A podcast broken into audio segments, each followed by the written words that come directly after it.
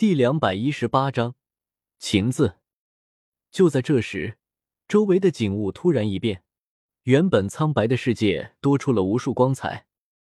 绿色的大森林，清澈见底的小湖，虫鸣鸟叫之声在耳边回荡，清新的空气令人忍不住的不断做出深呼吸。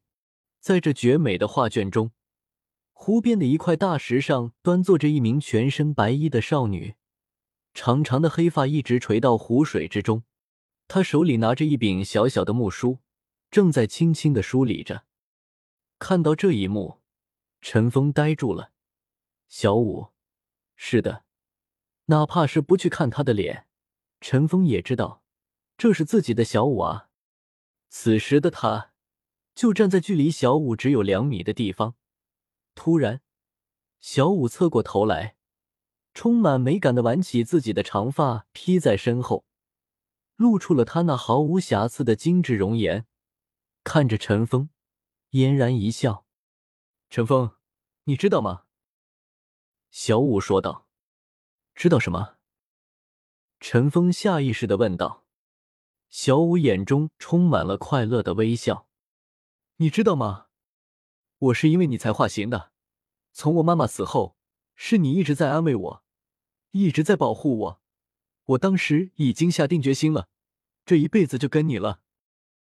小五看着陈峰说道，陈心中也充满了对小五的爱意，在他的七情之中，最难克制的就是这个“爱”字，在他心中，最为脆弱的也就是这个“爱”字，可以说，这是他最大的破绽，哪怕明知道眼前的一切都是幻境。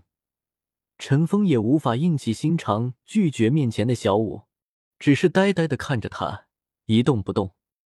海神岛、海神山、海神殿，海神斗罗波塞西献祭了自己的生命，才为唐三开启了通往传承之地的大门。这所有的一切，也同样都看在史莱克七怪眼中。他们的身体被金光吞噬着。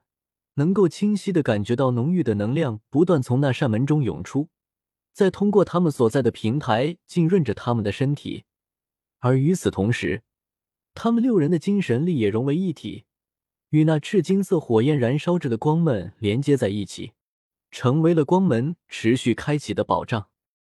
海神神殿不像天使神殿，有专门来往于传承之地的门户，千道流的献祭。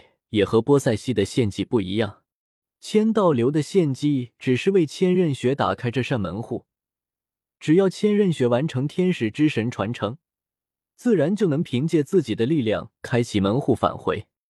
而波塞西不但要打开通往传承之地的门户，同时也是用自己的力量创造出这扇门户。如果门户关闭了，那么就算陈峰成为了海神。也将永远无法回归人类世界，只能留在传承之地。因此，海神传承的时候就需要有六个人来维持这扇门。本来，在海神的安排下，这应该是七圣柱守护斗罗来完成的。但是，波塞西却知道，史莱克六怪和陈艺星也通过了至少是黑级的海神考核，虽然他们的实力略微弱一些。但他们的精神力却丝毫不比海神七圣柱守护斗罗差，由他来进行守护，效果会更好。当陈峰进入传承之地那一刻开始，史莱克六怪就能够看到他所有的行动，他们的视野也伴随着陈峰一起进入了那传承之地，甚至连陈峰精神上的变化，他们也同样能够看到。这就是维持这扇通往传承之地大门所得到的好处之一了。能够观看神邸的传承，对于他们未来自然会有莫大的好处。他们眼看着陈峰破开海神神殿外的阻隔，进入神殿内部，也看到了真正的海神。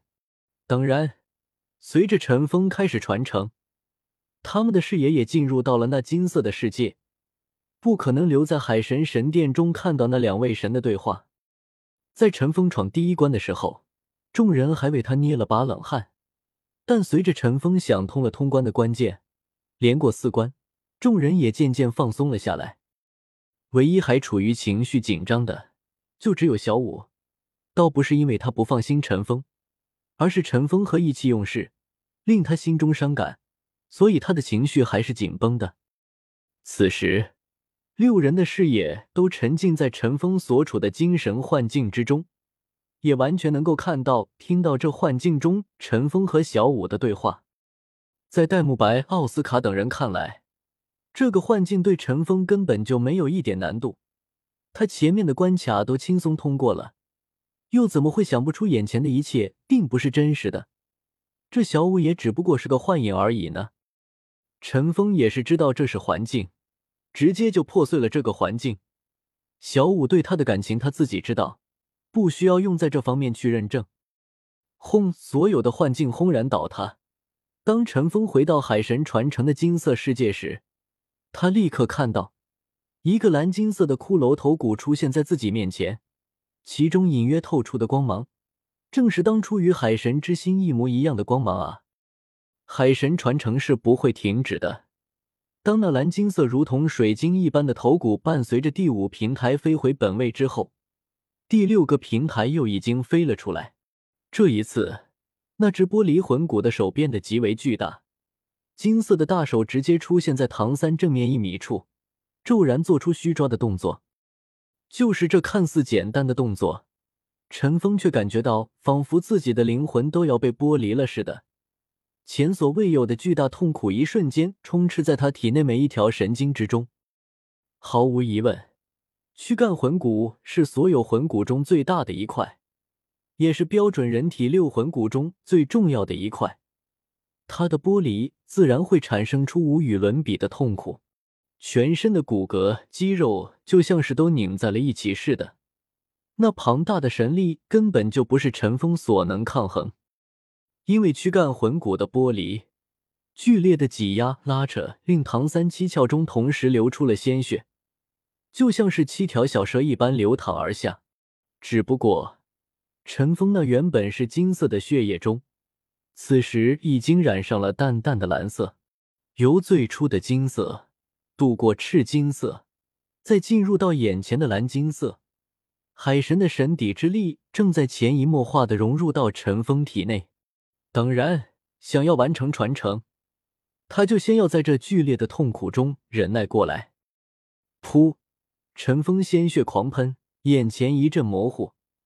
尽管他的身体抗性极强，自身的意志力更是远超常人，可面对这种程度的痛苦。